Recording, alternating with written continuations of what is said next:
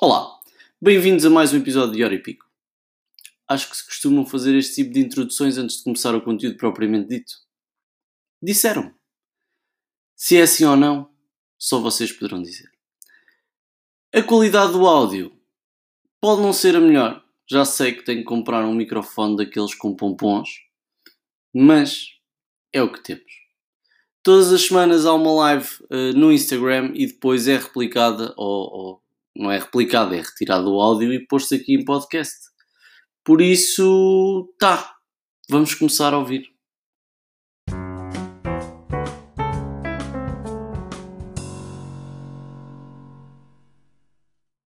Boa noite, malta. Já aqui está a Sofia. Ainda não aprendemos bem a começar as lives. Acho que já mandámos o pedido. Yeah, já está aí. Olá, João. Alô, tudo bem? Uh, consegues ver bem o meu vídeo? Sim, tudo bem. Consigo, tranquilo. Ok. Tudo bem, estava só. Estava-me aqui a avisar que estava com problemas de conexão e pronto, estava um bocado preocupada. Opa, não, aqui também está sempre a acontecer. Eu até fico na dúvida se devo manter a, a Wi-Fi ligado ou, ou só os dados móveis, nem sei. Mas pronto. Então, Sofia, antes de mais, obrigado do fundo do coração por, por teres aceito o meu convite um, para esta live de hoje. Um, epá, pronto, a malta que está aqui, alguns já te conhecem certamente, outros se calhar não. Sim. E se calhar podemos começar um bocado por aí. Quem é a Sofia? Qual é o teu background? O que é que fazes? Ok. Uh, obrigada pelo convite. Eu já não faço lives há muito tempo. Uh, e acho que nunca me cheguei propriamente a habituar, por isso está sempre aquele, aquele nervoso do, do direto. Uh, eu sou, sou designer e sou formada em design, tanto licenciatura como mestrado, e vivo em Vila Real. Uh, tirei o curso no Porto e sou designer freelancer. Também sou sócia de uma empresa de apoio às artes do espetáculo e sou presidente de uma cooperativa que que é a Transa Cooperativa Cultural, e entretanto fundei este projeto que é o Luscofia, e, e já vamos falar um bocadinho mais sobre isso, não é? Mas é sobretudo isso. Trabalho em apoio às artes do espetáculo e sou designer freelance. Ok, a questão do medo, uh, pá, eu partilho isso contigo, não é? Porque eu comecei as lives este ano, 2021, um, epá, e há, há sempre alguma tensão. Uh, mas acho que, acho que com o tempo melhora e, e, nós com a prática conseguimos sem dúvida tornar as coisas muito mais descontraídas. Um, então, e diz-me uma coisa, o que é que te motivou? Trabalhas como freelancer, não é? Como estavas a dizer. E o que é que te motivou a ser freelancer? Portanto, trabalhavas uh, noutra empresa antes, uh, final da tua licenciatura, final do teu mestrado? Um, não, na verdade, eu acho que sempre sempre senti que para mim tinha que ser trabalhar por conta própria. As coisas aconteceram muito de uma forma muito natural, não é? Não, não fiz propriamente planos, mas eu comecei a fazer alguns trabalhos uh, ligados à, à parte do, dos, dos, espetáculos que íamos fazendo em, pequenas, em pequena escala. E um dia decidi que tinha que levar isto mais a sério e, e abrir atividade e tornar-me mesmo freelancer a sério. Portanto, eu não tenho esse, não tenho esse background de ter passado por uma empresa antes e de ter essa experiência profissional. E esse, esse mundo do design mais uh, empresarial e com grandes clientes nunca fez muito parte do meu percurso. E sempre fui mais dado a esta coisa de trabalhar por conta própria e estar mais em pequena escala e ter uh, muitos dos meus clientes. Até é uma conversa curiosa porque Estava a falar com um designer que trabalha muito com clientes internacionais, mas os meus clientes são todos portugueses e muitos são até da, da zona onde eu vivo e da região do, do Douro, portanto acaba por ser uma coisa muito em micro escala.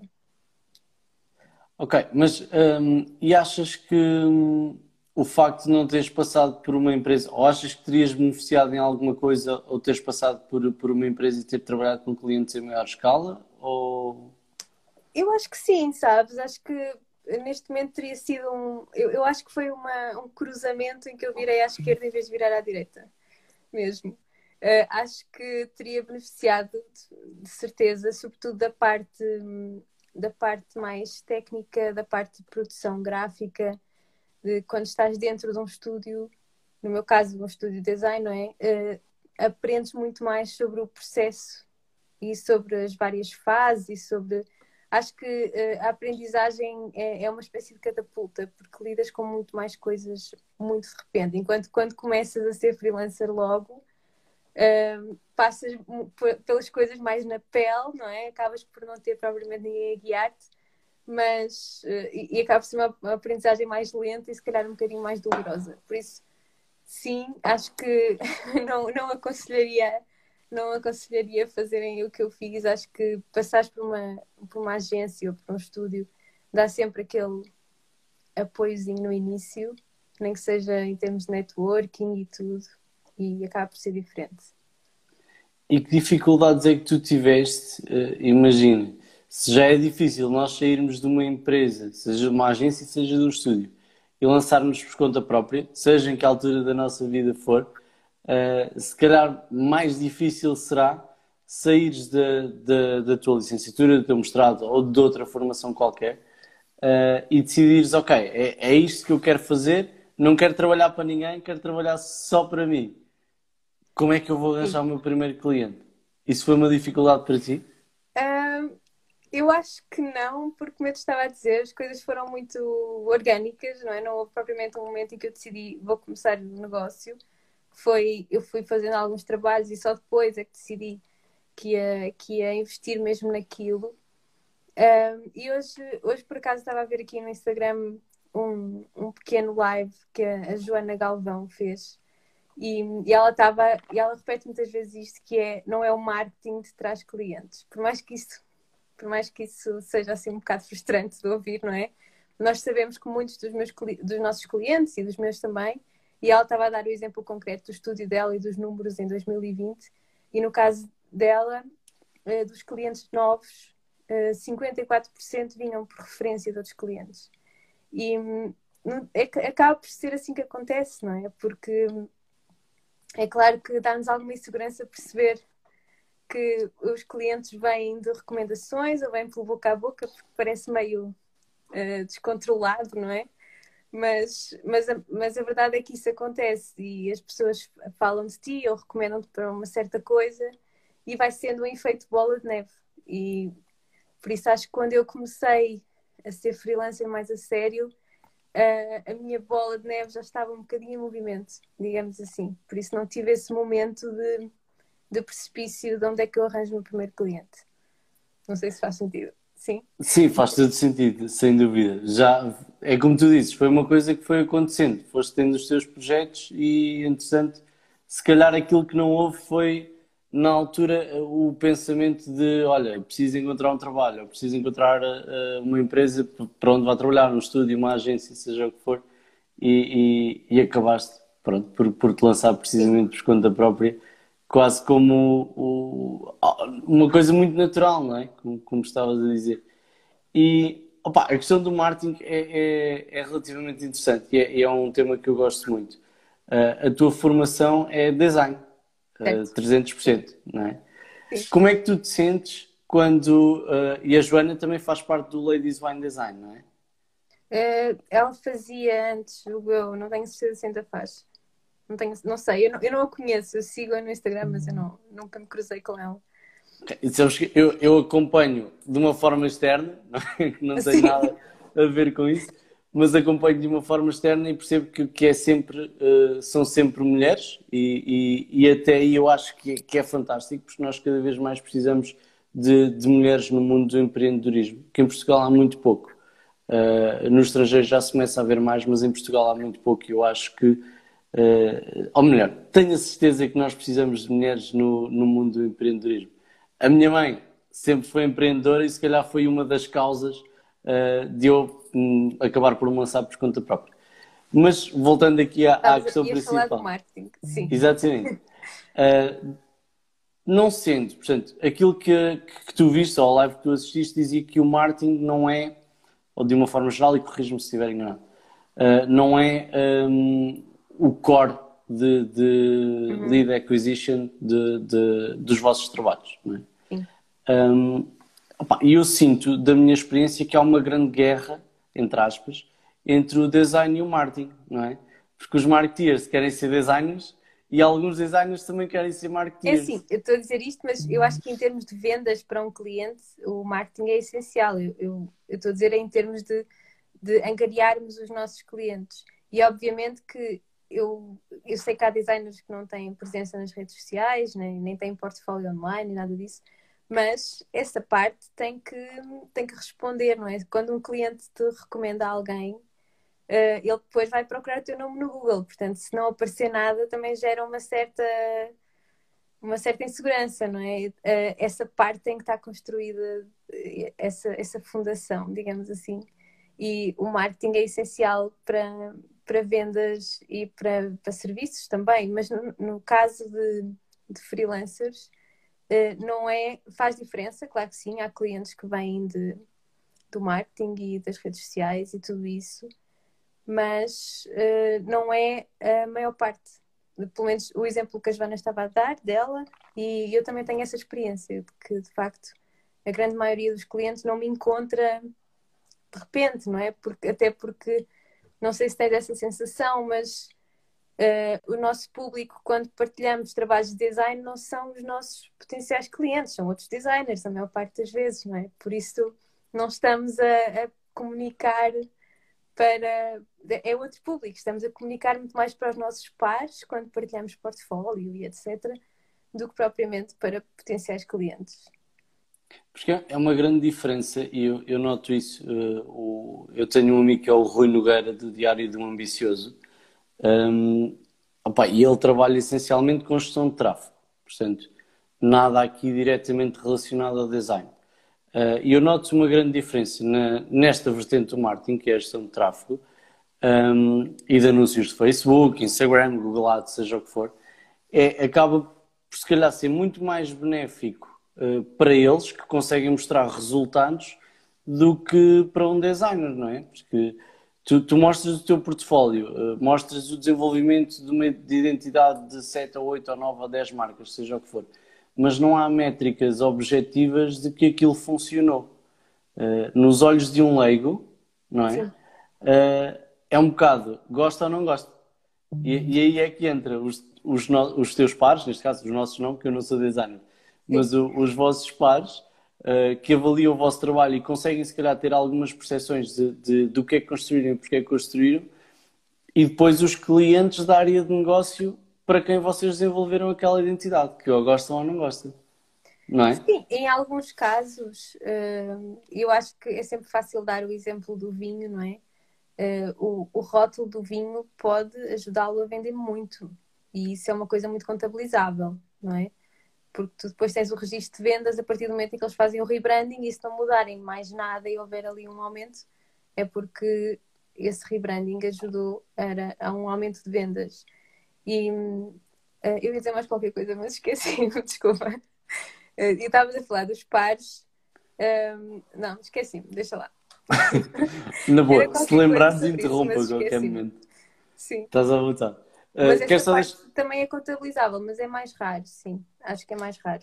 E é mais subjetivo, não é? Porque quando falamos de, de design vamos ligar mais a, a, questões emocionais e de, de percepção e, e, até muitas delas, ou, se não todas, sensoriais. Uh, que, Já sei o que é que ia dizer. Que Diz. às vezes, em relação a isto subjetivo, porque às vezes uh, aquilo que os clientes entendem como alguma coisa que é valioso e que e que está, está de acordo com o que eles pretendem, pode não ser aquilo que os nossos pares acham que é o que tem qualidade, não é? Portanto, também podem ser dois sistemas de medida diferentes. Embora muitas vezes sejam o mesmo, porque um trabalho com qualidade é, não é propriamente muito subjetivo. De claro, podes dizer, ah, preferia que aquilo fosse azul ou verde, mas tu consegues perceber que existe qualidade no trabalho, mesmo que não gostes, digamos assim, não é?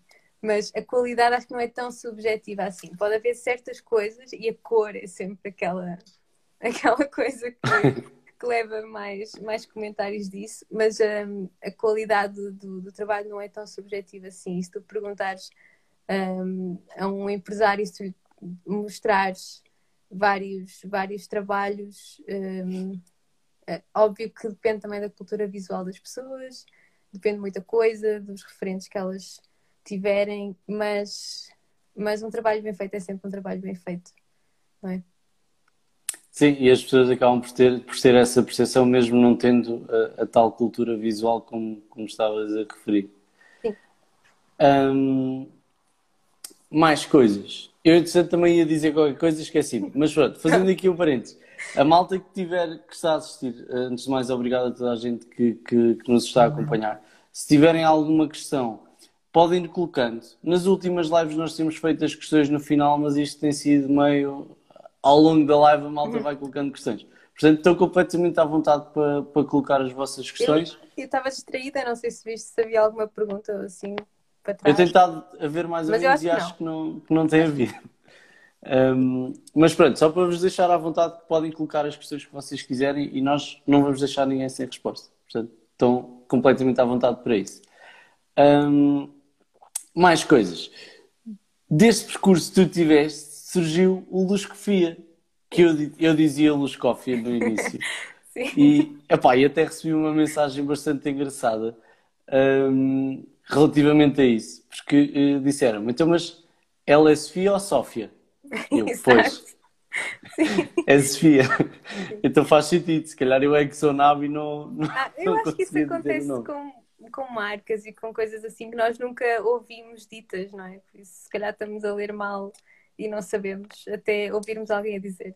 Não, acho que é uma coisa muito uh, normal de acontecer. Tudo bem. E depois há várias variações, não é? Consoante também as zonas e os sotaques. Sim, sim, e... sim, sim. Tudo mais. Então, mas fala-nos um bocadinho sobre o Luz Fia. O que é que motivou a isto? Como é que surgiu? Qual que é teu? Olha, uh, portanto, eu, eu, como eu te disse no início, eu tenho, faço parte dessa empresa de apoio às artes do espetáculo, que vem de um trabalho que nós já fazíamos com uma cooperativa cultural e em 2020 nós sabemos não é o que, é que aconteceu, não houve espetáculos, não houve nada. E hum, eu fiquei com bastante tempo para me preocupar e para, e para andar a pensar na minha vida e, e essa, essa parte da, da gestão do tempo, das finanças, isso tudo, já era uma parte que era muito o meu papel no, nos meus círculos, percebes? Então eh, eu comecei simplesmente a pôr no meu Instagram algumas publicações sobre isso. E, e o feedback foi muito bom e, e, e, aos poucos, lá está, novamente, foi, foi crescendo de uma maneira muito orgânica e eu comecei a levar aquilo mais a sério. E depois criei o podcast e tudo e, e mas foi, foi crescendo dessa maneira, portanto desde julho do ano passado uh, que foi quando eu comecei. E, mas já era, já era assim um, uma zona onde eu me movimentava com alguma naturalidade, porque faz, faz muito parte de mim estar preocupada com essas coisas e querer saber como é que funcionam as finanças e o que é que está, o que é que está a acontecer e tudo. E, e, e essa partilha foi uma, foi uma, uma consequência, no fundo, do, das duas coisas, dessa minha natureza e do facto de estar com, com mais tempo livre. E a maneira como as pessoas responderam é que ditou para onde é que foram as coisas a seguir. Mas em que é que, imagina, hum, tu fizeste o teu primeiro post e o que é que pensaste quando fizeste o primeiro post? Foi algo pensado ou foi mesmo do tipo, olha, eu sinto isto e vou fazer alguma coisa uh, relacionada com o tema? Eu na altura tinha um, ainda tenho uma página de Instagram em que andava durante, durante a primavera e durante a quarentena, a primeira quarentena, Uh, eu andei a fazer desenhos de, de, alimentos e de frutos e uma série de coisas. Então dediquei muito a fazer ilustração porque tinha comprado um tablet e eu já tinha feito uma versão daqueles posts da dica do freelancer, mas em versão ilustração, mais ou menos. E em julho é que eu decidi, ok, vou pegar nisto, vou fazer uma versão nova e vou pôr no meu Instagram pessoal. E vou esquecer a parte de fazer versão ilustrada e vou fazer uma coisa mais minimalista, porque também tem mais a ver tem mais a ver comigo. Por isso já vinha daí, mas foi muito. Senti um bocado de falta desse conteúdo, sabes? Uh, talvez não tanto direcionado para a parte empresarial e de, e de teres os melhores clientes do mundo e não sei o quê, mas uma parte muito mais pessoal da tua gestão contigo e de, e de perceberes como é que podes fazer melhor os teus preços, como é que podes gerir melhor o teu tempo.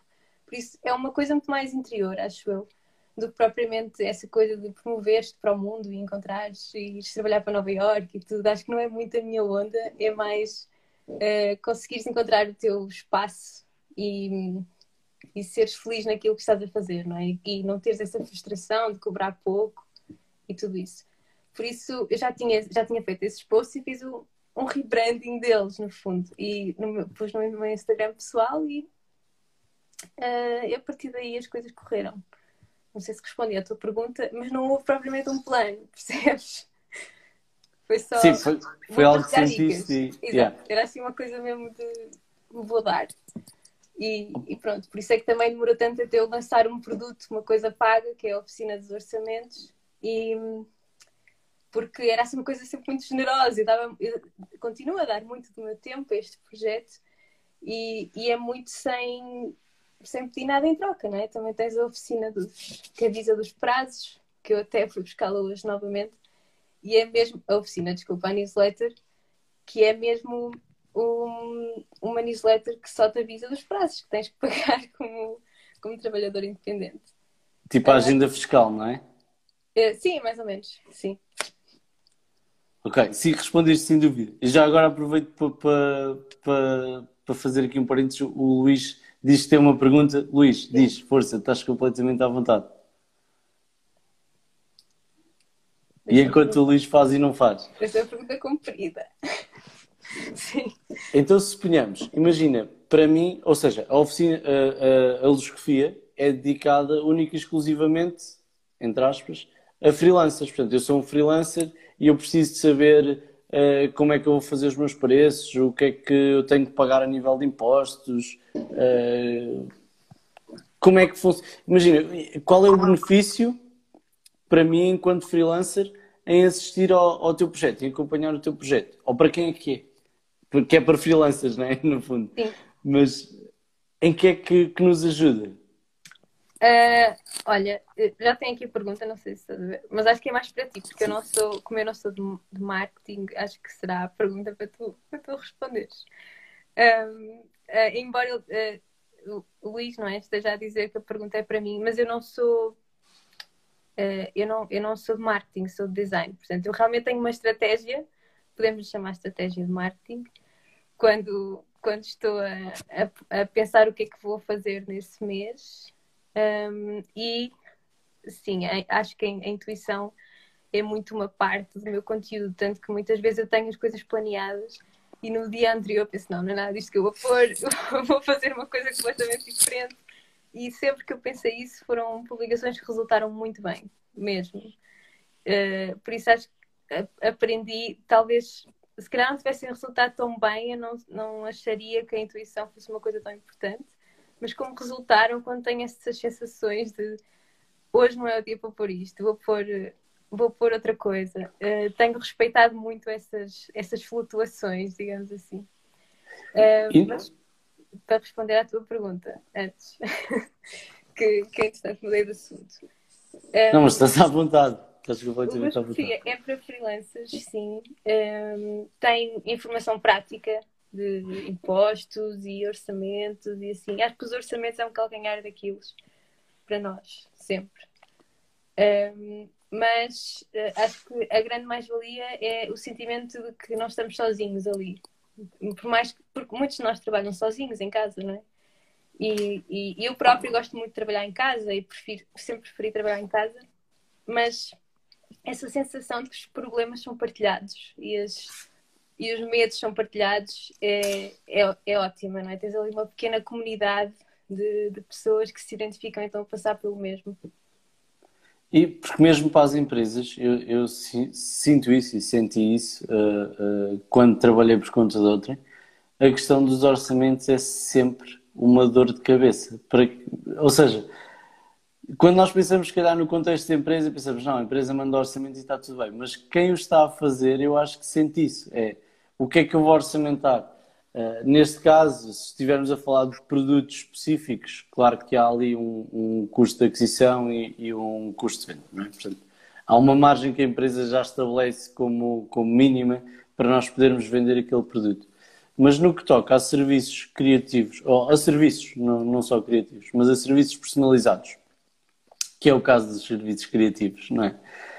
Um, opa, eu tenho esta máxima e espero levar isso para toda a minha vida, que é eu não acredito em preços tabulados para produtos personalizados. Tudo aquilo que tu estás a fazer, se é personalizado para uma pessoa ou para uma empresa, ou seja para quem for, uh, tem que ser adaptado, inclusivamente o preço, portanto o orçamento, às necessidades da empresa.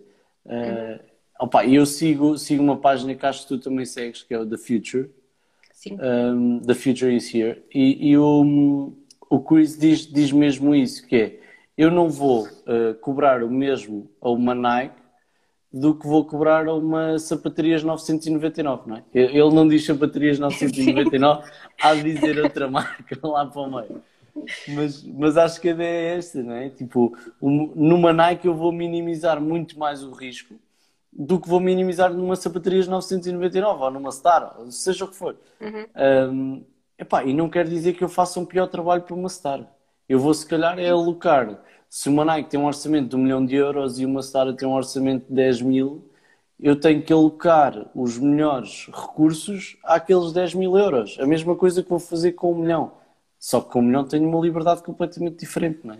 E tenho que minimizar um risco completamente diferente, porque se calhar o custo de reproduzir um milhão de caixas para sapatilhas, suponhamos, hipoteticamente, um, se calhar não, a verdade é mesmo essa. O custo de reproduzir um milhão de caixas para sapatilhas ou reproduzir mil caixas para sapatilhas é completamente diferente. E acho que isso é um fator também que também tem, tem, de, ter sido, tem de, de ser tido em conta.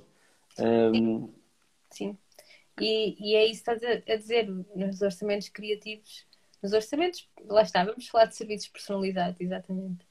E porque quando, quando estamos a lidar com criatividade, uh, eu, eu fiz um episódio do podcast sobre isso, que é o Orçamentos 102, e, e também há uma, uma aula na oficina sobre isso, que são fatores que fazem o, que podem fazer o nosso preço variar. Eu digo podem porque uh, esse é um, é um muito óbvio, que é o tamanho da empresa e o nível de responsabilidade que tu tens com o trabalho, mas uh, alguns podem ser fatores um bocadinho mais pessoais, podem ser só o facto de estás com falta de tempo, o teu calendário está muito cheio, por isso o teu tempo é mais valioso, não é? Não podes estar a fazer o mesmo preço se estiveres a trabalhar, se souberes que vais ter que investir várias horas, fora de horas, naquele trabalho. Há, há uma série de fatores que, ou mesmo uh, empresas que podem, e este é um bocadinho mais controverso, mas tu podes ter valores pessoais muito enraizados uh, ligados a, sei lá, eu acho que o exemplo mais óbvio é um vegan, não é? Quando se uma, uma feira de carnes lhe pede um trabalho, se calhar há ali um certo compromisso de valores que ou faz com que ele rejeite o trabalho ou aumenta muito o preço, percebe? Só, há uma série de fatores que acho que também são pessoais, mas há essa personalização do preço que me estavas a falar. Acho que tem que haver. E, e tu achas, eu estou-te a perguntar isto, eu tenho, tenho a minha ideia e acho que, que, que, está tudo bem, mas queria saber a tua opinião também para dar aqui uma abertura ao pessoal que estiver com medo às vezes de, de modificar o preço precisamente por valores pessoais. Porque quando, são, quando falamos de horas de trabalho ou quando falamos de um produto, eh, de produtos neste caso e não de serviços, eh, ser mais caro a, a, a adquirir do que outro, a coisa é relativamente fácil de fazer. Mas quando toca em valores pessoais, pode ser mais complicado, não é? Portanto, suponhamos que, que eu seria vegan e que tinha esse trabalho de, de, de uma empresa de carnes. Epá, se calhar eh, eh, eu percebo o facto de ser vegan e percebo o facto de ser uma empresa que não vai de encontro aos meus valores, mas por outro lado também me poderia sentir, eh, se calhar constrangido não é a melhor palavra, mas poderia sentir-me inibido de, de, de, subir um bocadinho os preços por, hum, epá, por não achar justo, não é? Quer dizer, eu tenho duas empresas, as duas vendem serviços ou produtos semelhantes, que é o ramo alimentar. Pá, uma vende alfaces, outra vende carne de vaca. mas ambas vendem produtos alimentares. Uh, e ambas têm o mesmo volume de negócios, suponhamos. Um, epá, eu se calhar senti-me um bocado constrangido em estar a cobrar mais à empresa que vende carne de vaca do que à empresa que vende uh, alfaces. Não é? uh, poderia não, não sentir que era justo. Sabes, por isso é que eu estava a dizer que é, um, é, um, é, realmente uma escolha pessoal, não é uma regra, não é?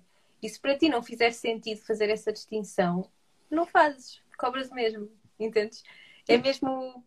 Não, algumas questões vão fazer muito sentido para algumas pessoas. Mesmo o próprio, a própria questão de variar consoante o tamanho da empresa, porque é que eu cobro mais à empresa maior se eu trabalho o mesmo, não é? Para algumas pessoas pode ser uma coisa que não faz sentido. E, e, há sempre espaço para isso. E por isso é que os orçamentos também é uma coisa tão, tão abstrata para nós, não é? Porque há sempre o depende. De quando perguntas o preço a alguém de uma área criativa, então quanto é que custa fazer isso? Ah, depende. É sempre a resposta. Porque de facto depende, mas quando estás a começar a fazer orçamentos, quando és um, aluno que saiu do curso, quando és um freelancer que está a começar, essa resposta causa-te muita angústia, não é? Porque só queres agarrar-te em qualquer coisa e toda a gente responde depende. Um, o que é um bocado, pode ser um bocado frustrante. E, e por isso é que um, a, a maneira como eu tenho falado de orçamentos é tentar contrariar um bocadinho isso, porque é, é dar essas coisas mais concretas, não é? Sim, não, não, não é conveniente, não é boa ideia cobrarmos em tempo, porque nós não vendemos tempo, vendemos ideias não é? Eh, vendemos muitas coisas, não vendemos tempo. No entanto, temos que saber quanto é que o mínimo possível que o nosso tempo vale. Temos que saber o mínimo, porque sem esse mínimo, se nós sabemos quanto é que custa a nossa vida, sem nós sabermos de onde é que não podemos descer, não temos nada. É, é areias movediças, não é? Se não conseguires um, pôr alguma matemática na coisa, é uma areia movediça. Tu lanças um preço para o ar e e pronto, esperas pelo melhor. E como é que nós podemos, se quiseres dizer e se conseguires resumir aqui uh, uh, essa parte, porque eu sei que no curso está muito mais aprofundado. Uh, opa, estás completamente à vontade para, para, divulgar o curso. Eu não sei se ele ainda está disponível online ou não, se ainda podemos comprar Sim. ou não. Sim, o curso, portanto, são, são 40 aulas e tem seis ficheiros de apoio. Ele é um curso autónomo, portanto, ele é 100% online, não, não tem direto. As pessoas podem enviar-me um e-mail se tiverem alguma dúvida ou assim, mas é 100%, 100 online. Mas ias-me perguntar qualquer coisa. Sim, como é que nós podemos definir esse, no fundo, o nosso preço mínimo acaba por ser o nosso custo de aquisição, uh, ou o custo de produção, digo, não é? Portanto, o nosso custo de produção. Sim, uh, da mesma coisa que se eu comprar uma garrafa de água por 50 cêntimos, eu não posso vender por 45, senão vou estar a perder dinheiro. Uh, e então chegarmos ao nosso valor hora uh, é, é, importante para nós termos um ponto de partida uhum. para, para, para, a orçamentação futura, não é? Sim. Um, opa, eu estou à vontade com isso na, na área do, do, fitness, que é a área onde eu dou aulas também de técnicas de negociação e venda. Uh, na área criativa também faço os meus orçamentos, mas gostava de perceber a tua perspectiva e se conseguisses transmitir aqui à malta de uma forma resumida, como é que nós podemos chegar ao nosso valor hora? Uh, o valor hora é, tem sempre aquela ressalva de que é o valor mínimo, não é? Porque nós não queremos cobrar o mínimo, queremos ter uma margem de lucro como qualquer, como qualquer produto que tu fazes o, preço, tens que ter uma margem, senão andas ali a sobreviver. Uh, o valor, esse mínimo, um, primeiro é fazer um diagnóstico às nossas finanças e depois dividir, não é? Pelos, pelas horas por dia que queres trabalhar, os dias por semana, os dias por mês que, que vais trabalhar. Portanto, não contar fins de semana, não esquecer isso, não é? Ou pelo menos, não necessariamente fins de semana, mas contar sempre dois dias de folga, essas coisas todas. Não vamos estar a tentar arrebentar a escala sempre, não é? Não é 8 horas por dia, 30 dias por, por mês. Não, não é essa conta. Mas no diagnóstico das finanças, eu acho que é muito importante não nos esquecermos que não é o mínimo de sobrevivência. Estamos a falar do mínimo para a nossa vida corrente. Portanto, entra o Netflix, entra, entra a nossa vida. Fa façam um diagnóstico das vossas finanças, como elas estão neste momento mesmo. Uh, óbvio que se houver um gasto muito grande, de todos os meses gastarem 300 euros em roupa, se calhar o vosso valor mínimo vai-vos dar um bocadinho alto. Mas, e podem continuar a viver dessa maneira, não há nada contra, estás a perceber? Mas quanto mais alto for o vosso custo de vida, mais alto vai ser o vosso valor mínimo, mais difícil vai ser vender esse preço a um cliente. Mas é sempre possível, obviamente. Mas é incluir, não é só sobrevivência, é, é viver. E além disso, uh, contar com poupanças. Portanto, nós, como trabalhadores independentes, não temos subsídio de Natal, nem subsídio de férias, não é? E uh, não contar também que vamos ter uma reforma enorme. Portanto, é sempre contar com essas partes de, que, no fundo, são aquilo que vão construir a tua segurança a longo prazo. Por isso, isso tem que entrar nas, na contabilização de, de custos, não é? No diagnóstico. Não é só comida, casa e pronto. Porque senão, aí, óbvio, vai dar valores irrisórios. É contar como um todo. Quanto é que eu quero pode haver esse, até esse exercício de projeção de uh, fazer ao contrário, em vez de vocês estarem a listar os gastos todos, vocês, eu, eu já fiz isso várias vezes, e eu acho que quando tu começas a trabalhar, a tua percepção do dinheiro vai ficar muito mais estável, não é? Também deves sentir Sim. isto, sabes muito bem, sabes muito melhor quanto é que custa a tua vida agora do que quando saíste da universidade, não é? Por isso acaba por ser uma coisa que vamos ganhando com, com a experiência mas um, também pode ser então esse exercício inverso que é quanto é que eu quero ganhar e pensar num salário final em vez de estares a fazer o diagnóstico dos custos todos. Mas lá está, continua a ser a base, o mínimo, e depois a partir daí é que vamos. Há pessoas que fazem, duplicam esse valor uh, e depois uh, dividem e encontram ali a média, e esse será o valor normal cobrem, depois aumentam ou diminuem conforme, conforme os trabalhos que vão aparecendo.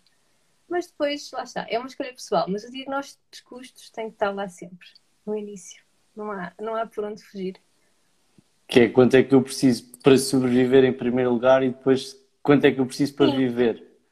Exato, podes fazer essas duas distinções, o sobreviver e o viver, um, mas uh, eu acho que não poria o mínimo no sobreviver acho que poria sempre no viver, porque senão uh, não vais conseguir, não, não, não vais estar bem, sabes? É que uh, eu costumo pensar sempre que, e eu já, quando comecei como freelancer, pensava muitas vezes nisso, que é, se eu estivesse sempre a ganhar pouco, mais vale, sei lá, de arranjar um trabalho num supermercado assim e ter um hobby, percebes? E ganhar uns, uns, uns dinheiros extras de vez em quando. Porque a verdade é que uh, uma pessoa tem muita angústia ligada e, e óbvio também tem as partes boas, não é? Quando trabalhas por conta própria ou tens um negócio, uh, tu vives muito aquilo intensamente e vives muita parte de, da contabilidade e é o dia a dia e tudo, e os fins de semana, enfim. E se estiveres a trabalhar para alguém, deixas isso no trabalho e, e pronto. Portanto, se for para ter essa angústia e viver e ganhar pouco constantemente, uh, mais vale ter um hobby, porque temos todos muito mais paz de espírito. E não há nada de errado nisso, não é? Mas, portanto, se for para investir a sério num negócio, tem que ser com preços justos, porque senão vai ser frustrante a longo prazo. Justos para ti, para o cliente ou ambos? E como é que nós sabemos que é um preço justo? É assim. Se não quiseres responder, não caso, respondas. Estás acho, completamente à vontade. Eu acho que também foi o, o Chris Doe que disse isto uma altura num vídeo que eu estava a ver. Em último caso, as pessoas que têm que concordar com o preço és tu e o teu cliente. E a troca acontece, não é? Portanto, se é justo ou não, vocês são as duas pessoas que têm que opinar quanto a isso. Porque também é uma coisa que acontece. Toda a gente tem muitas opiniões sobre o preço dos outros, não é? E eu própria também tenho sobre o preço dos outros e tu também deves ter é uma coisa natural na nossa, nas nossas áreas. Nós achamos sempre que é muito caro ou muito barato. Mas um, o justo, claro que é, é relativo. Mas uh, eu acho que justo será o preço que uh, é um preço que tu sentes que é o, o preço, uh, não quero dizer justo outra vez, mas é o valor que tu, que tu fazes para ti e que não ficas a pensar, ah, devia ter cobrado mais, nada disso. Mas é o valor que o cliente também concorda, tem que haver essa parte. Nós não nos podemos esquecer que há um lado lá e que o cliente tem que concordar com o preço, não é? Senão, senão não existe transação. E se ele concordar sem regatear, porque há sempre uma negociação, não é? O regatear é aquela palavra mais comum. Sim. Mas há sempre, por norma, uma negociação.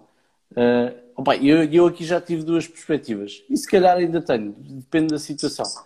Uh, mas uh, eu não discuto preço, imagina, eu, eu, ou não discutia preço. Eu se pedir um orçamento e eu for 100% claro naquilo que eu te estou a pedir, uh, eu não vou discutir o teu preço, porque é aquilo que tu me estás a pedir, é aquilo que tu consideras que é justo para ti.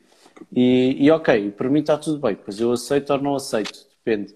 Um, se eu não for 100% claro naquilo que te estou a pedir, e se for um orçamento em aberto para um projeto mais longo ou, ou um projeto mais extenso, seja o que for, uh, já pode haver aqui abertura para uma negociação, não é? Quando apresentamos um orçamento e não há de todo discussão, isto na perspectiva do prestador de serviços, de nós enquanto freelancers ou enquanto empresas, seja o que for, uh, será que estamos a deixar dinheiro na mesa? E não, não, estou, não estou a dizer isto para ser. Não é que isto seja regra, não é? Sim. Não é que aconteça sempre desta forma. De uma forma geral, eu se eu apresento um preço, diz, diz. Eu acho que ficamos sempre com essa sensação quando alguém do outro, quando o cliente do outro lado diz, ah, sim, parece-me ótimo, vamos, vamos, vamos avançar. Uh, tu ficas sempre, se calhar devia ter pedido mais. Mas acho que é uma sensação que é muito difícil combater. Uh, no entanto, uh, por isso é que temos que ter a certeza que aquele preço que fizemos não é de género, ah, vou baixar um bocadinho que é para não parecer mal, não é? Porque não vamos fazer isso, porque isso é que vai nos trazer depois aquela sensação de sabermos que uh, queríamos cobrar mais e não cobramos porque seja o que for, não é? E isso é que nos traz essa sensação. Eu também sou como tu, sobretudo porque uh, eu não, não me sinto sequer em posição de quando, quando eu peço um orçamento ao fotógrafo, assim, eu não, não sou capaz de dizer, olha, não, isso é muito, não é? Não, uh, a não ser, se eu não tiver dinheiro para lhe pagar o que ele me está a pedir, é isso que eu lhe digo, não tenho maneira de pagar isso, pronto, uh, obrigado, não é? Uh, mas não mas não vou regatear o preço. E eu acredito também há clientes assim, não é? Podes, uh, pessoas que estejam mais conscienciosas desse. Não há, não há de haver muitos, mas acredito que há. Pessoas que estão no. que já trabalham há algum tempo e têm noção de, destas coisas e do, dos seus próprios negócios e que também não vão regatear o teu preço também, porque também porque não é? Vão te dizer isso, se é muito caro, ou não respondem, ou, ou, dizem, olha, não tenho esse orçamento, ou podemos tirar alguma coisa, ou... e acho que será mais esse regatear, não é? Acho que acho que será o que acontece, pelo menos, pelo menos comigo é o que acontece mais, que é a pessoa não propriamente diz, ah, mas uh, não podes baixar por não sei quanto, ou assim, uh, diz-me mesmo não podemos cortar coisas, ou já própria tenta negociar de uma maneira que não, não é a dizer é, o teu preço é, é, é, injusto e é muito caro. Não é? é mais como é que podemos um, adaptar isto de maneira a conseguirmos fazer o trabalho. Acho que é mais isso. Mas quando, mas quando alguém só diz tipo, boa, vamos avançar, óbvio que vem essa vozinha que nos diz que bem, se calhar podia ter puxado para mais, mais para cima. Mas, mas isso é pôr logo uma nota de rodapé, se acharmos mesmo isso, é pôr logo uma nota nesse orçamento. Eu, neste orçamento foi logo aprovado e eu achei que, portanto, no próximo orçamento, um trabalho semelhante, já sabemos aquilo, porque isto depois é uma construção, não é? À medida que vais fazendo os teus orçamentos, vais aprendendo muito sobre, sobre os teus preços e sobre a reação dos clientes a eles e vais, tens que tirar o máximo proveito de, de tudo isso que aprendes no processo, que é para o orçamento seguinte uh, não ficares com, esse, com essas sensações esquisitas de que alguma coisa está, está errada. Mas vamos ficar sempre, de certa forma, não é? é vai, vai sempre haver um ponto. Conseguimos minimizar, que, mas. Eu acho que sim. Uh, ainda que uh, se for. Lá está. Acho que se for um, um preço que tu sintas mesmo que Imagina, eu acho que no início acontece-nos muito. Vamos falar de valores redondos, não é? Imagina que em vez de mil, ah, mil é muito, uh, vou pôr 900. para não parecer mal, não é? E aí, quando a pessoa aprova, tu pensas, devia ter posto mil, não é?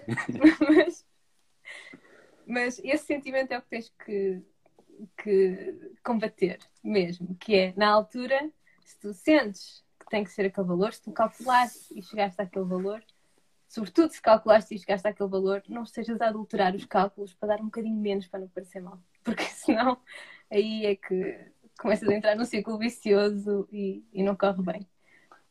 E depois é aquilo também que, que, nos sentimos confortáveis, não é? Por exemplo, se, eu tiver, se tiveres um projeto, uh, uh, sei lá, se tiveres um projeto que te dê 500 euros por mês, mas que te leve 80 horas por mês de trabalho, se não te, não te sentires confortável a trabalhar por esse valor, porque como disseste há bocado, se calhar por isso eu estaria num, a trabalhar no supermercado, ou seja o que for, não, não descredibilizando sim. as profissões, claro, obviamente. Claro que sim. Mas, mas... loja, qualquer coisa, não é? Estamos a falar Seja o que for. É, é, o trabalho mais fácil de pensar das 9 às 5. Vá. Exatamente, Portanto, é aquele que nos vem à cabeça em primeiro lugar. Mas sim, estaria num trabalho das 9 às 5 em vez de me estar a matar 80 horas em que uh, tenho efetivamente que criar alguma coisa e tenho que estudar e tenho que me matar a, a pensar e a construir novas ideias e novas uh, saídas para aquele projeto. Um, epá, se calhar para isso, em vez de estar a ganhar esses 500 euros por 80 horas de trabalho, estaria a ganhar esses 500 euros por 160 horas, não é? 4 semanas, 160 horas, sensivelmente. Um... Mas porque estás a contar os fins de semana. Diz, diz? Estás a contar os fins de semana, 160 horas num mês é imenso. Sim, mas 4, portanto, 40 ah, horas por semana. 4 vezes 40, é? sim. Sensivelmente, pronto, exato. Uh, mas, assim, suponhamos que sejam 120 horas ou 130 horas. Sim. Se calhar estaria, preferia gastar essas 130 horas num trabalho que eu não me chateava muito a nível intelectual, não é? Um, uhum. epá, e ganhava o mesmo, ou um bocadinho mais. Uh, portanto, acho que aqui também é um bocado aquilo que nós nos sentimos confortáveis e felizes a fazer. Porque se nós decidimos trabalhar por conta própria, ser freelancers ou, ou lançar uma empresa, ou seja o que for, é porque éramos ou porque queríamos ser felizes a fazer aquilo. E se queremos, o querer ser feliz não, não, não é sinónimo de, de, ganhar pouco dinheiro ou de, de andar a trabalhar só para pagar contas, porque gostamos daquilo que fazemos, não é? É sermos felizes e estarmos financeiramente estáveis, como poderíamos estar noutros trabalhos, mas a fazer aquilo que, que nós efetivamente queremos e, e apostamos. E é um risco muito grande estarmos sozinhos, não é?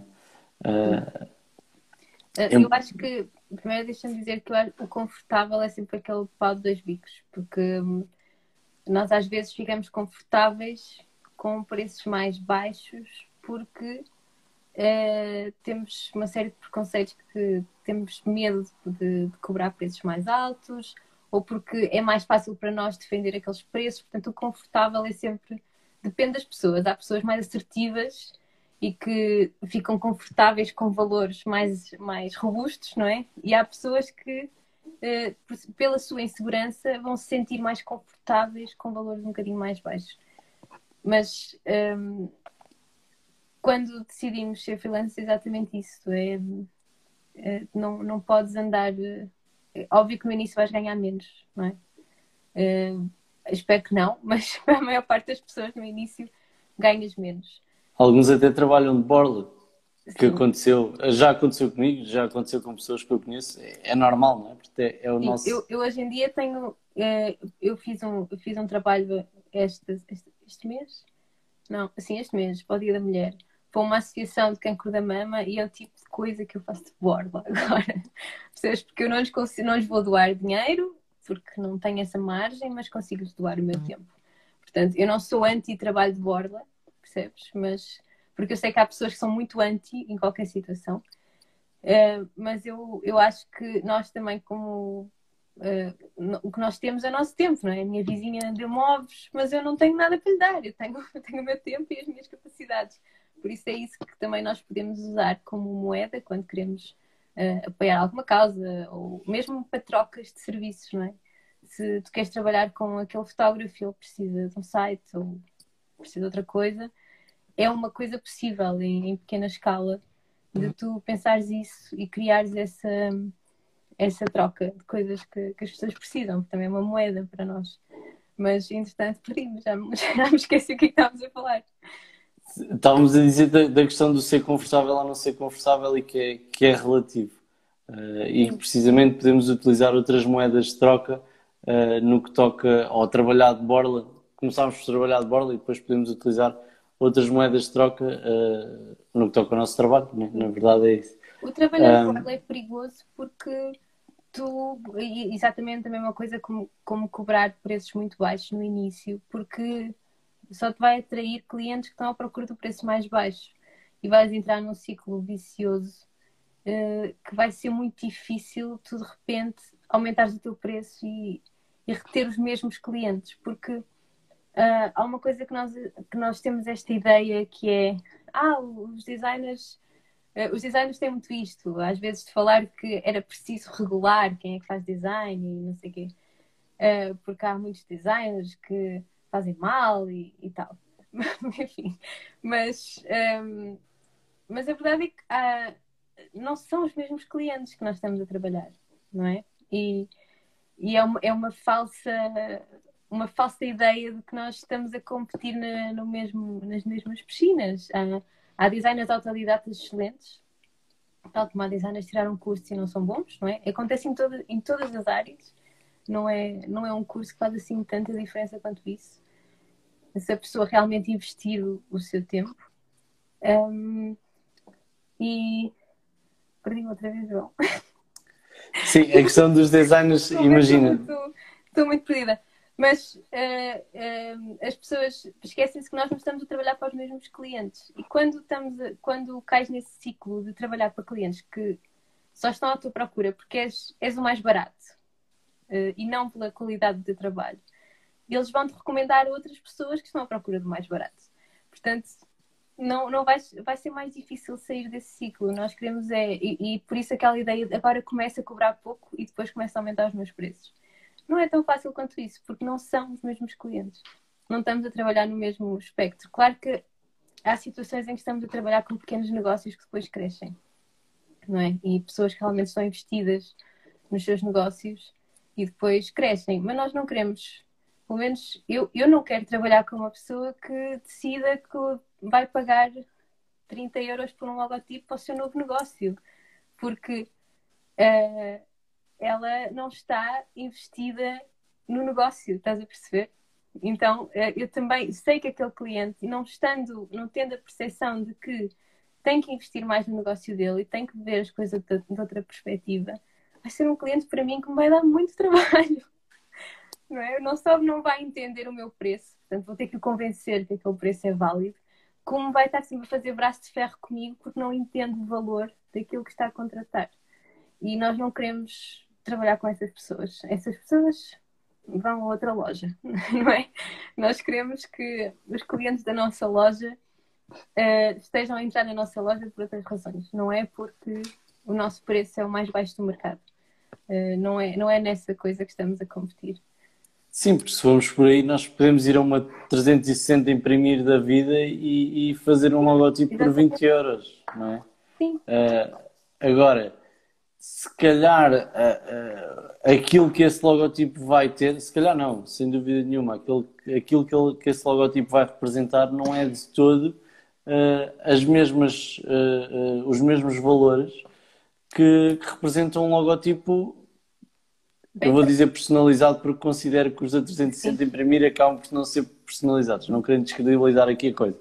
Mas, mas a verdade é que não podem ser, porque senão eles também não conseguiam praticar esses preços, não é? Claro. Uh, portanto, é completamente diferente, não é? Tu teres umas sapatilhas feitas únicas exclusivamente para ti ou compras as mesmas sapatilhas que toda a gente compra. Vais pagar muito mais por serem uhum. feitas só para ti. É? E isso entra aquilo que estamos a falar no início da, da subjetividade porque uh, um cliente que, que pague aquele valor por um logotipo de 20 euros e fique satisfeito e não veja a diferença, não é? Uh, entre uma coisa que custou aquilo, uma coisa que custou mais e é personalizada para ele, uh, realmente é subjetivo, mas interessa ter aquele cliente, não interessa, não é? E, e, tudo bem, porque nem toda a gente pode ter logotipos hiper personalizados, não sei o quê. Eu acho, eu, eu, eu adoro esta parte da democratização do design em que toda a gente experimenta no Canva e não sei o quê. Eu não sou nada anti isso, eu gosto muito disso e gosto muito daqueles cartazes feitos pelo, pelo sobrinho que tem Photoshop e faz umas coisas para o café do tio, sabes? Eu acho, acho incrível. Uh, mas, mas lá está, termos um, um, certo ressentimento em relação a, esse, a esse mercado não é bom para nós, não é? Não só é ressentimento, como esquecemos que nós não estamos a trabalhar para aquelas pessoas, aqueles não vão ser os nossos clientes. Por isso, tudo bem, convivemos, convivemos agradavelmente. E a Bárbara está aqui a dizer que é como aos vinhos, e é exatamente isso, não é?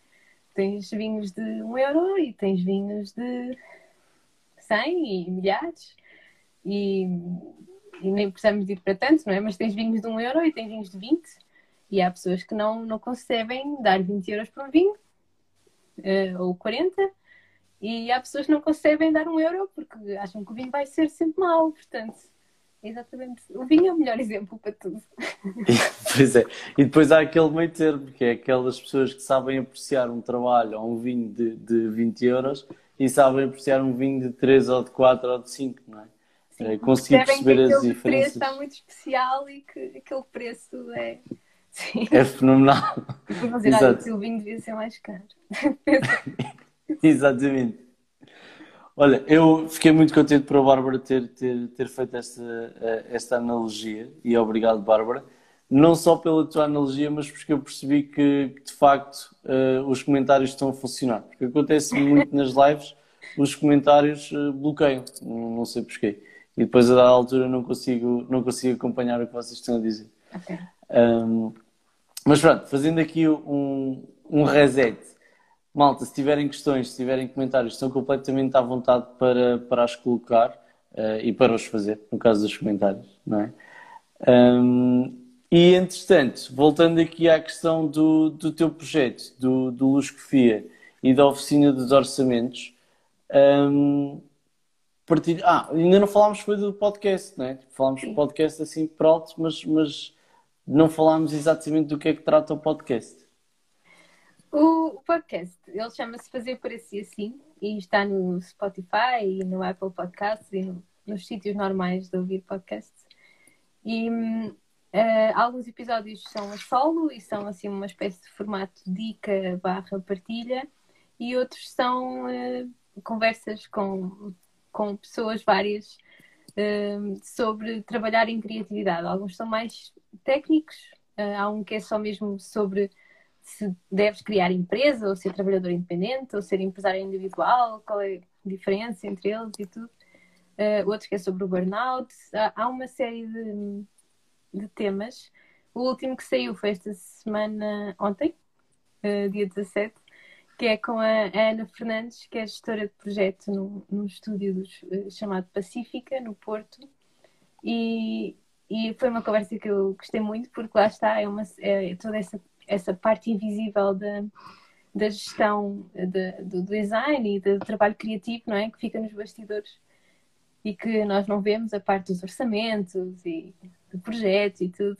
E foi uma conversa ótima. E, o, e é isso, o podcast sai quinzenalmente e alterna. É um episódio solo e depois uma, uma entrevista.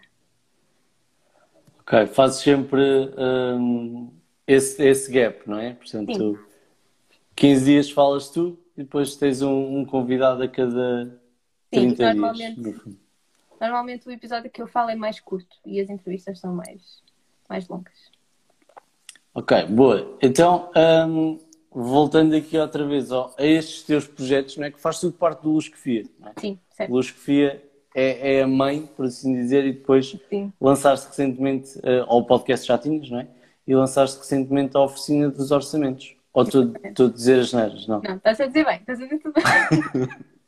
Sim, a oficina dos orçamentos lancei no início do mês. Uh, entretanto, já houve perto de, de 100 pessoas que compraram a oficina e que me têm dado um feedback muito, muito bom. As aulas são. Aquilo está alojado numa plataforma que é o Podia, portanto, o curso é feito lá. E e eu acho que tem muito conteúdo de valor, sabes? Tudo isto estamos a falar sobre os orçamentos, passo por passo, uh, e a parte de negociar e tudo isso. E, e acho que está tá um, tá um bom curso. Deu-me algum trabalho, mas uh, eu, eu acho que, como estávamos a falar no início, a, a resposta do depende é um pouco frustrante. E era exatamente isso que eu queria combater com, com esta oficina. Não é uma receita, ok? Não é tipo uma receita de como fazer orçamentos, mas é, no fundo, introduzir, uh, tentarmos perceber em conjunto uh, qual, qual, é a lógica melhor para ti, que estás a fazer o curso, para fazeres o teu orçamento. Porque há várias maneiras de fazer, há vários fatores, como estávamos a falar no início, que podem influenciar o preço. E muito disso são escolhas pessoais e daí é que vem o depende. Portanto, essa, essa é a base do curso. Então, e agora fazendo aqui uh, uh, um spotlight ao curso, onde é que podemos comprar? Um minuto de publicidade. Yeah, aquele minuto de publicitário. uh, tá, o curso tá, dá para ir através do, do link na, na minha bio aqui no Instagram ou através do meu site que é luscofia.com uh, e conseguem ver logo no separador os cursos e entrando na plataforma Pódia, ele vai lá diretamente, tem lá a oficina dos orçamentos e compram através da plataforma com cartão de crédito ou PayPal e, e isso depois tem acesso automático ao curso e ele tem acesso vitalício, portanto não há um prazo para fazerem o curso, é para fazer cada um ao seu ritmo, no tempo que quiserem e custa 30 euros para além dos ficheiros que tem de apoio Sim, uh, tem... que estão incluídos, não é? Então, são cinco ficheiros, o eu, e um, um link para um ficheiro que já, já existia partilhado. Ok, boa. Então, malta, quem está a assistir já sabe. É, os 30 euros é completamente dado. Dado não, mesmo. Não prometo que esse preço, esse vai ser eterno, portanto, é, é de aproveitar. Porque aqui depois entra a questão de quanto mais pessoas comprarem, obviamente que a dada altura terá que aumentar, não é? Uh... Uh, sim, é assim. Uh, eu, eu, eu, pretendo fazer atualizações ao curso, até porque o feedback das pessoas é muito importante. Portanto, à medida que as pessoas me vão dando feedback de algumas. Um outro detalhe ou alguma coisa que não está tão bem explicado ou assim, portanto, ele também vai melhorando, não é? E fará todo sentido ao longo do tempo, à medida que ele vai sendo atualizado, que ele aumenta o valor. Portanto, claro que sim. Uh, pergunta sensível, se calhar agora. Uh, para quem já comprou o curso ou para quem comprou o curso agora, essas atualizações vão estar disponíveis de forma gratuita, não é? Ou, ou Sim. teriam que fazer uma atualização? Sim, quem comprou o curso tem o curso. Uh, depois ele vai sendo atualizado, não é todos os meses, nada disso. Uh, até porque, felizmente, não tenho tido assim tantas sugestões quanto isso. O feedback tem sido excelente, são só mesmo alguns detalhes. Portanto, acho que este ano talvez faça uma atualização, eh, mas essa atualização fica para quem já comprou o curso. Até porque essas pessoas foram as primeiras é? e confiaram na, na, na minha pessoa para, para, para, guiar nesse processo de fazer orçamentos. Portanto, é uma, uma espécie de recompensa. Os pioneiros, não é? Exatamente, os pioneiros. Então, e diz-me, Sofia, estamos a chegar, já temos aqui mais ou menos uma hora, é normalmente o, o, o tempo que as lives duram, porque eu também não quero levar muito tempo aos nossos convidados. Por isso, se tiveres alguma coisa para fazer, estás completamente à vontade para me dizer ao João: olha, já chega, vou à minha vida e falamos mais tarde. Um, próximos, ou melhor, antes dos próximos passos, uh, há mais alguma coisa que tu queiras partilhar relativamente ao Luz que Vi, à oficina dos orçamentos, ao podcast, consideres pertinente e que ainda, que ainda não tínhamos falado? Acho que não, na verdade. Uh, acho que, uh, portanto, no site, o Instagram tem, sabes isso, não é? O Instagram tem essa coisa de, das redes sociais não serem uh, pesquisáveis, o conteúdo não é pesquisável, portanto, o conteúdo que eu tenho no Instagram, eu estou, já tenho algum transformado em post de blog no, no meu site, hum. exatamente por isso, para conseguir arquivar melhor a informação sobretudo aquelas coisas de, das dicas mais extensas. Por isso é um trabalho que eu vou fazer, e falando já de próximos passos, é um trabalho que eu vou fazer nos próximos meses. É, é fixar mais conteúdo no blog para ser mais consultável e pesquisável. E uh, próximos passos. Eu tenho muitos planos para este ano, mas uh, não posso divulgar nada. Portanto, mesmo tenho alguns planos, alguns lançamentos previstos, algumas parcerias, mas não, mas não posso divulgar nada. só, só, só, posso dizer que uh, o meu objetivo, sobretudo com o podcast, é um, investir mais nas entrevistas e trocar, como eu estávamos a falar no início, a minha experiência, o meu percurso é um bocadinho uh, sui generis na parte de não ter passado por uma agência, por um estúdio, e por isso queria uh, falar com mais pessoas e trocar estas ideias de percursos diferentes, porque uh, mesmo tirando cursos semelhantes, as pessoas que trabalham nestas áreas têm percursos muito diferentes, é? escolhem caminhos diferentes, viram em direções diferentes nos cruzamentos. E era isso que eu gostava de fazer uh, ao longo deste ano e do próximo também, como esta live que está a acontecer, não é? De trocar mais, mais impressões com, com outras pessoas. Boa. E hum, não podes falar de mais coisas. Ah, agora estava a lembrar de uma, de uma, pá, de uma cena que tu tens no, no, no link da tua bio. Eu estou sempre à procura de palavras mais uh, porreiras para pa, pa dizer online, mas uh, acho que é isso também que nos prende um bocado, não é? Mas vale falarmos como falamos, Sim. daí de dizer a cena. Sim. Um, pá, tens uma cena que eu achei muito, muito, muito interessante no, na tua bio, no link da tua bio, que é o Buy Me a Coffee. E eu não ah, conhecia sim. de todo. O Buy Me a Coffee, se calhar conhecias o Patreon, conheces o Patreon? Sim, o Patreon conheço. Uh, eu na altura tive indeciso entre os dois e eu criei o Buy Me a Coffee porque eu não, não, não estava com tempo e não estou com tempo a produzir conteúdo e para ter uma, uma subscrição mensal. Mas o Buy Me a Coffee tem um sistema engraçado que é as pessoas podem simplesmente fazer pequenas doações, que são cafés ou chás, tu podes selecionar mesmo, não tem que ser cafés, podes selecionar o ícone daquilo que tu queres que as pessoas te, te paguem simbolicamente.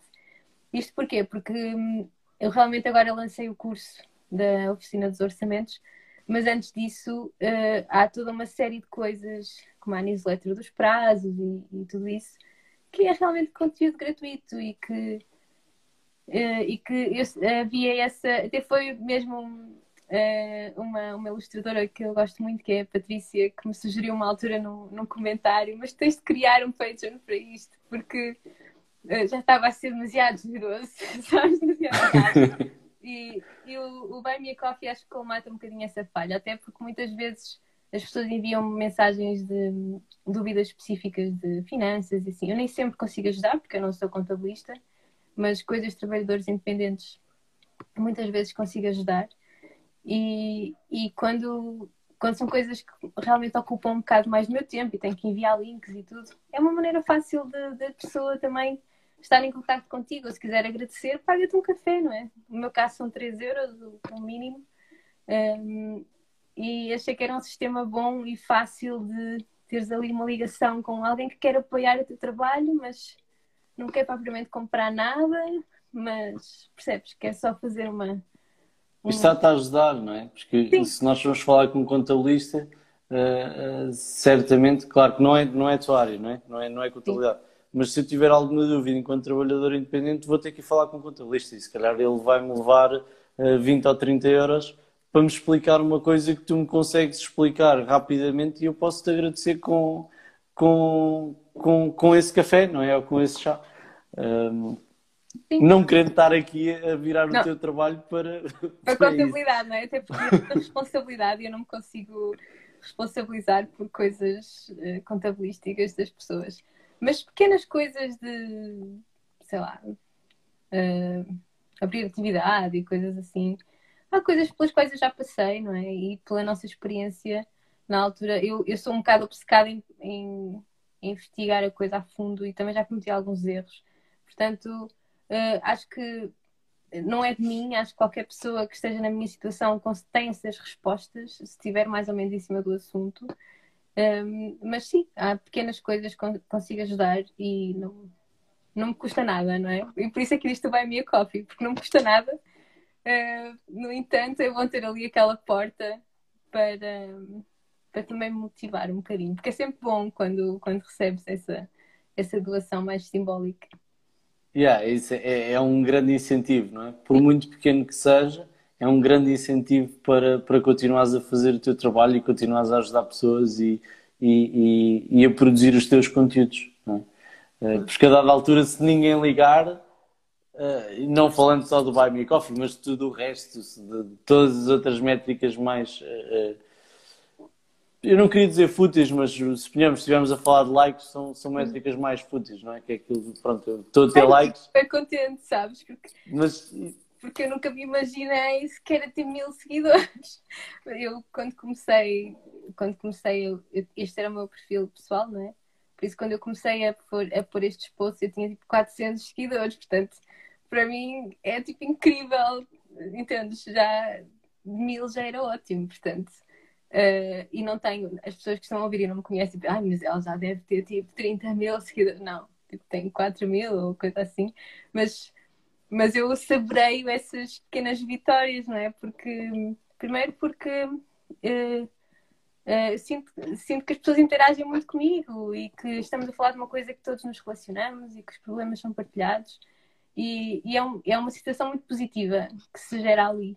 E isso é ótimo de se ver. E eu fico super contente, claro que são métricas um bocadinho mais fúteis, obviamente, mas eu gosto sempre de imaginar aquilo em termos de proporção, não é? Sei lá, o Teatro de Vila Real tem uma sala grande com 500 lugares, uh, não é? É bastante mais que isso.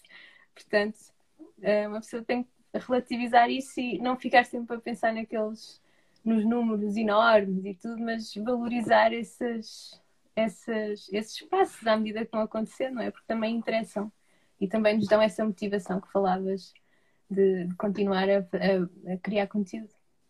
Sim, exatamente. E as mensagens de, de, de agradecimento, as respostas às histórias, as partilhas, eh, tudo isso, apesar de serem, eh, como eu disse, na minha opinião, posso estar completamente enganado, mas métricas mais fúteis, principalmente a questão dos likes. O resto, nem tanto, não é? Porque uma mensagem de agradecimento não é uma métrica fútil, é, é realmente uma mensagem de agradecimento, uma resposta a uma história de aspas.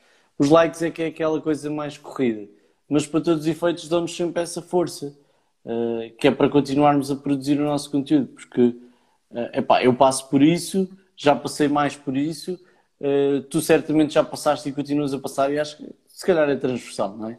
Há alturas em que nós dizemos, epá, não, eu estou farto disto, isto, isto não está a funcionar naquela semana ou no, naquele mês, estou farto disto, eu vou mudar de área, vou, vou desistir. E há muito esses altos e baixos, não só na criação de conteúdo, mas na vida enquanto empreendedores, seja trabalhadores independentes, seja freelancers, seja uh, enquanto donos de empresas. Há sempre esses altos e baixos não é? em que nós queremos desistir. Uh, epá, isso faz parte. E estas pequenas coisas, uh, por muito pequenas que sejam, dão-nos essa, essa força, essa vontade de, de continuar. Não é? que eu não preciso ter mil pessoas a dizer-me que gostam do meu trabalho mas se eu tiver duas ou três que, que, que estão realmente agradecidas e conseguir uhum. realmente ajudar, hum, epá, pronto, é, por essas duas ou três vale a pena. Sim, exatamente. É? é? um bocado por aí. Olha, está o Gonçalo a dizer é. bom trabalho continua. Obrigada, Gonçalo. Grande Gonçalo. É tu conhecido, presumo? Uh, na verdade, o Gonçalo é como, como, várias pessoas que eu tenho conhecido no Instagram. Uh, Inclusive, eu acho que já fiz algumas amigas que vou mesmo visitá-las quando, quando acabar o confinamento, porque uh, há pessoas com quem nós falamos muito, não é? Acabamos por conversar muito e trocar muitas ideias e, e eu estou bastante contente com isso, porque sentes que estabeleces realmente relações, não é só pronto, não é só estar a, a trocar reações a stories, não é? Yeah. É uma proximidade grande. O, o Rafael Gaspar, uh, que esteve aqui numa live há duas semanas, salvo erro, um, pá, o Rafael também foi, e mesmo o Diogo que teve a semana passada. Uh, o Rafael e o Diogo, um, não descredibilizando as outras pessoas que estiveram nas lives, mas que eu não tenho tanta proximidade como tenho com, com, com o Rafael ou com, com, o Diogo, mais que o Rafael, se calhar até. Um, epá, foram pessoas que eu conheci nas redes sociais, nunca tivemos presencialmente. Mas o Rafael disse, disse há duas semanas que, que, que há várias pessoas que, que, se conheceram aqui da área do marketing e do, do, do design e, por aí fora, uh, que se calhar se nos vir na rua ou se nos virmos na rua que lhes dá um calduço, como se já nos conhecêssemos há anos, não é? Uh, acho que a, a, magia deste, deste confinamento e desta pandemia, por muito má que tenha sido e que esteja a ser, uh, foi um bocado essa. Aproximou-nos aproximou a todos de, de certa forma uh, e mostrou um bocado uh, um pingo de, de, de, esperança na humanidade, na minha opinião, não é? Uh, que nós conseguimos aprender a relacionarmos coisas que se calhar num contexto normal não faríamos da mesma forma. Poderíamos fazer, mas acho que não faríamos da mesma forma. Uh, e aqui, como estamos todos fechados, acabamos por estar todos na, no mesmo barco. E, e, criamos esta relação de proximidade completamente virtual, mas que, se Deus quiser, um dia será ou voltará a ser presencial. Não é? Um bocado por aí. E arte e artesanato. Muito bem, gostei muito de ouvir. Força, parabéns por esta iniciativa. É sempre bom ver jovens a discutir e refletir sobre temáticas, sobre estas temáticas e outras. Muito obrigado. Não sei se é alguém da tua área também, se é alguém que tu conheces. Não, mas eh, é alguém. Nunca falei, sim. Poderá, poderá ser uma pessoa que já me conheça, mas não. Não, não estou a reconhecer. Mas vamos sempre a tempo de criar relações, não é? Sim. Por isso, podem enviar mensagem no Instagram. Muito obrigado por esse comentário e muito obrigado pela, pela força. Um, pá, Sofia, não te quero levar muito mais tempo. Não sei se há alguma coisa que tu, que tu queiras transmitir mais. Certamente voltaremos a fazer outra live. Porque, não, foi, uh... foi ótimo. Acho que foi uma ótima conversa. Foi? Acho que sim, acho que sim. Eu falei muito baixinho, foi. foi... Não, falaste tranquilo. Foi, Estava só a perguntar para ter assistido. Foi uma ótima conversa, acho que sim. Acho que uh, espero que, que as pessoas que estiveram a ouvir uh, também tenham gostado. Uh, é sempre é sempre desafiante falar de fazer preços e tudo, não é? Mas, mas acho que aprendemos assim... sempre um bocadinho, acho eu, quando falamos sobre, com as outras pessoas sobre o processo delas nisso. Porque o preço ainda é muito tabu, não é? Mas podemos então, deixar isso para outra live. Tabu, mas fazemos uma live só sobre isso. Podemos fazer uma live só sobre isso. Já agora aproveito para te fazer esta questão. Tu já estás na Clubhouse ou não? Estou, mas não estou. Portanto, eu estou lá, mas ainda não existo lá, ainda não fiz nada, ainda não. Acho que só ouvi uma conversa ou uma coisa assim. Portanto, ainda estou por. Por ah, ok, já sei, já sei quem é que é arte, o arte e artesanato, é o meu colega de doutoramento, o Alex. que ele me está a mandar agora mensagem a reclamar que eu não o reconheci. Pronto. Estou um, no, na, no Clubhouse, mas ainda não ainda não, não fiz nada lá. Portanto, estou lá. Uh, Podem-me seguir. Uh, talvez faça parte de alguma conversa em breve. Tens que me convidar, João, para fazer qualquer coisa, porque senão não, não saio de lá. Já tens o teu link na bio para nós seguirmos. Se não mandas depois, Acho se não quiseres não. partilhar na bio, podes partilhar depois por mensagem e, e eu sigo-te. Um, opa, que engraçado, passou aí a tua gata. É, gato. é um gato, um gato sim. Está tá aqui. Nós estamos a abrir uma sala, nós não. Eh, eu estava a abrir uma sala todas as terças-feiras com, com um rapaz que é o Edgar e com, com o Diogo Fraga. Entretanto, ficou em Águas de Bacalhau porque passou a haver uma sala às quartas-feiras no Martin Club em Café. Uh, epá, e são sempre salas muito, muito porreiras, muito descontraídas. Uh, e, e acho, acho que irias gostar. Eu fui, foi para aí a terceira sala que fui, uh, e, mas, mas até agora está a ser extraordinário. A malta tem sempre insights muito interessantes, é tudo malta muito humilde e acho que, que, que és capaz de gostar. A minha pergunta era se não tivesses, uh, eu tenho alguns convites para dar ainda, por isso também se alguém estiver a ver e quiser convites, pá, vamos despachar isso, vamos dar os convites para toda a gente que está lá dentro. Obrigada, tá. Carolina. Obrigada, Nádia. É Nádia, Nádia Alexandre, não é? Sim, exatamente. Nádia. Ah, ok, pronto. Eu como só vi o NS, não, não sabia o primeiro nome. Ontem partilhei com uma amiga conhecimentos que aprendi com a Sofia e a minha amiga agradeceu imenso. Eu nunca saberia explicar estas coisas se não fosse a Sofia. Obrigado, fantástico. Muito, muito bom. Um, opa, e é isto, e não te quero dar mais seca. Eu também sou um bocado virgem nesta coisa das lives Estou farto de dizer isto, mas é para aí a sexta live agora. Pronto, agora já tenho que parar de, de dizer estas coisas. Hã? Para mim é para aí a terceira live, assim. Opa, eu estou-me a esforçar para fazer todas as semanas. Uh, e para a semana vamos ter o Luís Gabriel, um, que, que, foi a primeira pessoa a fazer a pergunta na live de hoje. Uh, por isso acho que também vai ser uma conversa muito, muito interessante. O Luís foi nomeado para o Prémio Nobel da Paz. Uh, epá, eu acho que uh, não querendo estar aqui também a tirar muito tempo, mas muito resumidamente acho que é algo que todos nós precisamos na nossa vida, em que área for. seja em que área for. Uh, por isso, acho que também vai, vai ser pertinente para a questão do empreendedorismo e, e, e do nosso desenvolvimento pessoal. E é isto. Não sei se tens mais alguma coisa a acrescentar, Sofia, se alguém da plateia quer fazer uh, alguma questão. Eu, Agora é aquele... eu, eu também. Estás bem? que uh, falámos de muita coisa e foi, foi produtivo. Pá, eu gostei muito, gostei mesmo muito e foste, foste a primeira mulher na, nas lives e eu acho que mais uma vez é muito importante uh, representar aqui a força feminina. Uh, porque na verdade, e, e, no outro dia o Timo Vieira dizia uma coisa, estava que foi no Dia da Mulher, mas, mas, mas é sentido, tenho a certeza.